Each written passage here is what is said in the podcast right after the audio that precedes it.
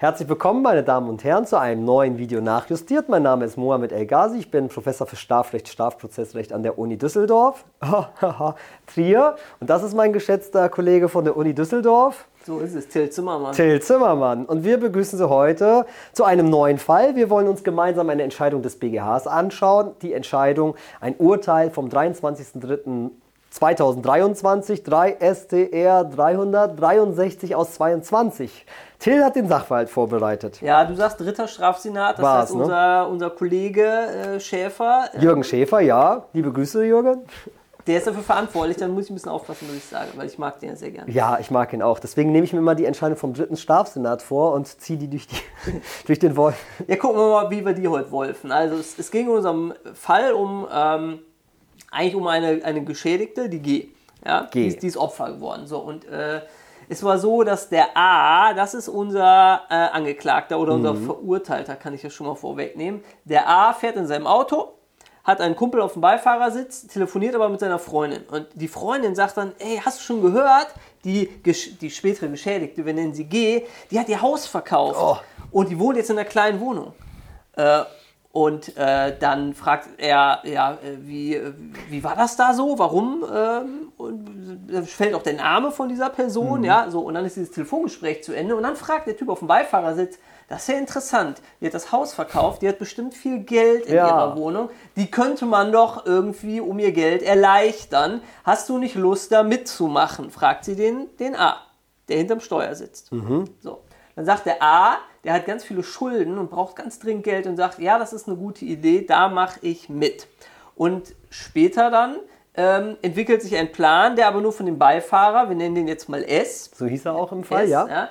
Der S entwickelt dann einen Plan, der holt sich noch drei Leute mit ins Boot Korrekt. Und ähm, zusammen mit den drei will er diese Frau zu Hause aufsuchen und dann in der Wohnung irgendwie der das Geld abnehmen. So, um da reinzukommen, entwickelt er den Plan, da brauchen wir irgendwie eine Tarnung. Wir nehmen doch einfach eine Postjacke, wahrscheinlich irgendwie so eine DHL oder eine Postjacke.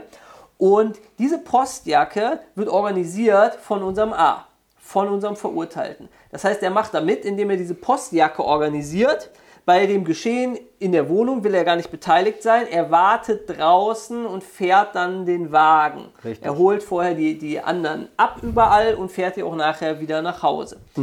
Äh, das, ist, das ist sein Beitrag. Mhm. Und wie viel. Geld haben die jetzt aus der Beute erlangt? Ja, die gehen dann da rein, bedrohen diese Frau ähm, mit einem vorgehaltenen Messer. Sie Mhm. rückt direkt äh, äh, Wertgegenstände im Wert von 500 Euro ungefähr Ja, raus. ungefähr.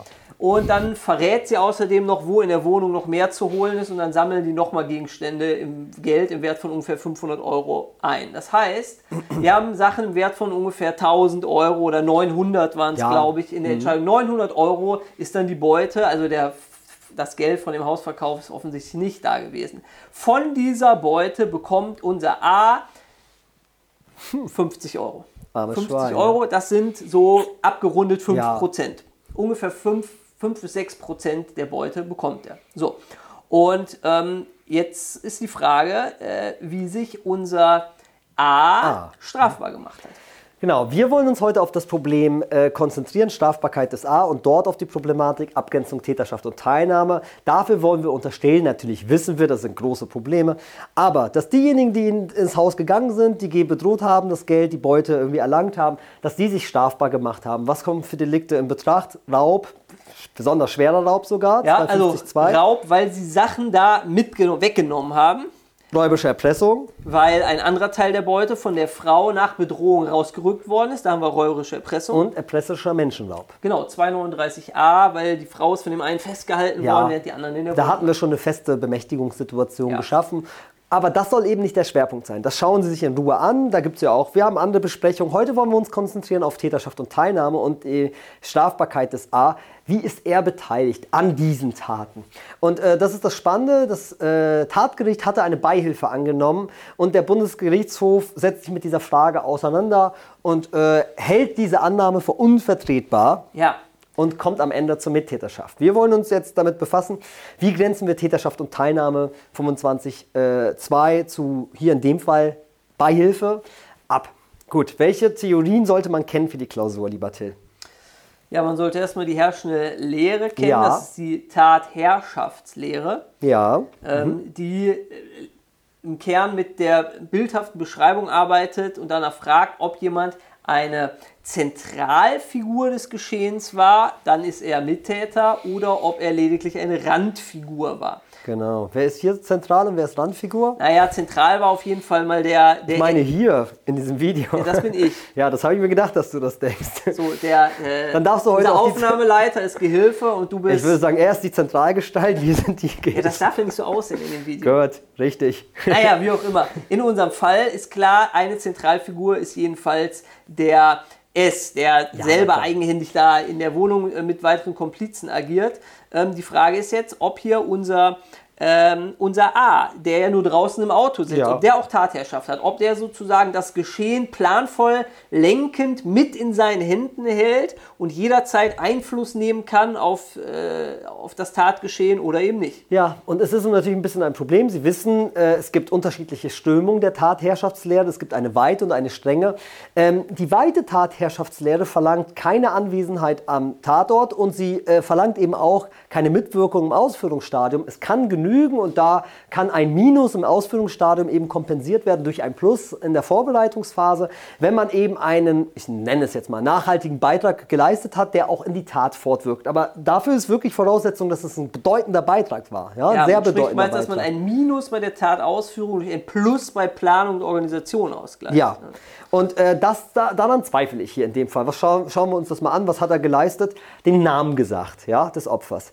Aber die mussten die Adresse noch selber rausfinden. Ja, das, also das hat nicht mal, das hat nicht mal der A beigesteuert. Ja. Ne? Der S musste selber googeln, wo die Frau Ja, wohnt. ja, ja. Er hat diese DHL-Jacke besorgt, ja. Aber ich meine, die hätten auch jede andere Jacke nehmen können. Und äh, ja, am Ende wird noch nicht mal mitgeteilt im Fall, ob es entscheidend darauf ankam, ob er reingelassen wird oder nicht. Aber eine Jacke beisteuern. Ne? Ich meine, jemand, der eine Waffe beisteuert, der ist typischerweise auch nur Gehilfe. Aber ne? die Waffe kam auch nicht von unserem A. Ne? Ja, ja, die Waffe kam auch nicht von ihm. Was hat er noch gemacht? Das ist aber jetzt im Nachgang. Er ist das Fluchtfahrzeug gefahren, aber im Nachgang. Ne?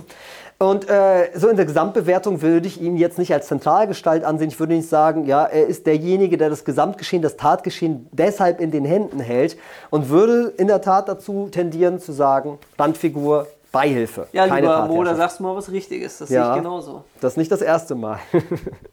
der BGH. Wie macht der Bundesgerichtshof? Der BGH ähm, bleibt ja äh, verhaftet so ein bisschen in seinem subjektiven Ansatz, ja, in der Animus-Theorie, aber natürlich heute gemäßigter, sagt, es kommt darauf an, ob jemand Täterwille hat oder Teilnehmerwille. Das sei aber eben nicht nur rein subjektiv zu bestimmen, sondern anhand einer Gesamtbetrachtung.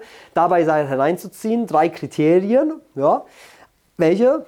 Interesse? oh ja, gerne. Also, ich frage äh, dich mal das ab, Interesse, welche? So, also? Interesse am Taterfolg. Das Korrekt. ist ein, dann, ob jemand Tatherrschaft hat. Ja. Deswegen, äh, oder zumindest Wille zur Tatherrschaft. Ja, ähm, eins fehlt noch. Aber ich sage das, ja, welches fehlt noch? Ja, das musst du jetzt mal Interesse am Taterfolg, Tatbeitrag, Umfang des Tatbeitrags und Tatherrschaft bzw. Interesse.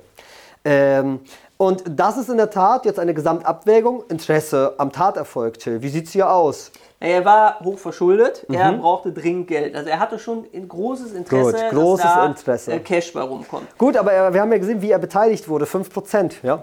Ja, das ist nicht viel. Ja? Das also das Landgericht hat gesagt, es waren nur 50 Euro. Ja? Das ist vielleicht ein bisschen problematisch so zu argumentieren, weil man ja im Vorhinein gar nicht weiß, Ja. wie viel man. Es kann ja auch sein, dass man da mit Null rausgeht und dann äh, kann man nicht sagen, einer, der nichts bekommt, ist kein Täter. Das kann nicht sein. Richtig, aber ich äh, mein- aber man kann natürlich auf den Verteilungsschlüssel Ja, abstellen. und es sind hier insgesamt fünf beteiligt und er kriegt nur 5%. Ne?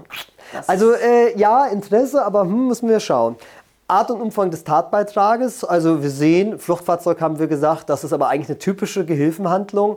Äh, jetzt sage ich mal Hilfsmittel besorgen wie die Jacke, für mich typische typische ja, Gehilfenhandlung und Zumindest Tippgeber. weil eben dieses äh, Hilfsmittel überhaupt nicht entscheidend Ja, und er ist in gewisser Weise Tippgeber. Aber denken wir mal dran, ja, auch der Anstifter ist kein, Teilne äh, kein Täter, ja. Also wir müssen natürlich sehen, dass alleine das auch nicht genügen kann. Und ich tue mich insgesamt schwer in dieser Gesam Gesamtbetrachtung, jetzt hier davon zu reden, er wollte die Tat als eigene und sei deshalb als Täter zu behandeln. Aber Sie wissen, man hat sehr viel Spielraum, wenn man diese, diese Theorie der Rechtsprechung zugrunde legt. So viel Spielraum, dass die Rechtsprechung auch sagen muss, liebes Tatgericht, ich überlasse dir normalerweise auch einen Beurteilungsspielraum dabei. Das war hier dem BGH aber wohl zu viel. Das war ihm so, das war, er, er sagt ja selber, es ist unvertretbar, hier anzunehmen, dass es, dass es nur Beihilfe war. Also es wäre, es drängt sich geradezu auf, dass das hier Mittäterschaft gewesen ist. Also was äh, unvertretbar ist, ist die Aussage des dritten Senats, dass die Bewertung des Tatgerichts unvertretbar ist. Ne? das also, finde ich auch. Also bei Jürgen Schäfer, das war unvertretbar. aber wir mögen dich trotzdem. Aber das bedeutet ja, wir könnten auch mit, der, äh, mit dem Ansatz der Rechtsprechung, könnten wir zu dem identischen Ergebnis kommen, was wir mit der Tatherrschaftslehre erzielt haben und damit ersparen sie sich einen Streitentscheid. Und das ist das Wertvolle, das Wertvollste vielleicht an dem Ansatz der Rechtsprechung, dass man jedes Ergebnis, fast jedes Ergebnis vertreten kann. Und wenn wir, ich bin davon überzeugt, das ist Beihilfe, dann haben wir hier gar keinen Streitentscheid mehr zu treffen. Genau und sind dann bei einer Teilnahme zu den genannten Delikten, besonders schwerer Raub, schwer, besonders schwere räubische Erpressung, erpressischer Menschenraub. So, willst du noch was hinzufügen? Äh, nein, ich habe meiner Rolle als Zentralfigur schon genügend. Ja, alles klar. Und die Randfigur verabschiedet sich. Bis bald.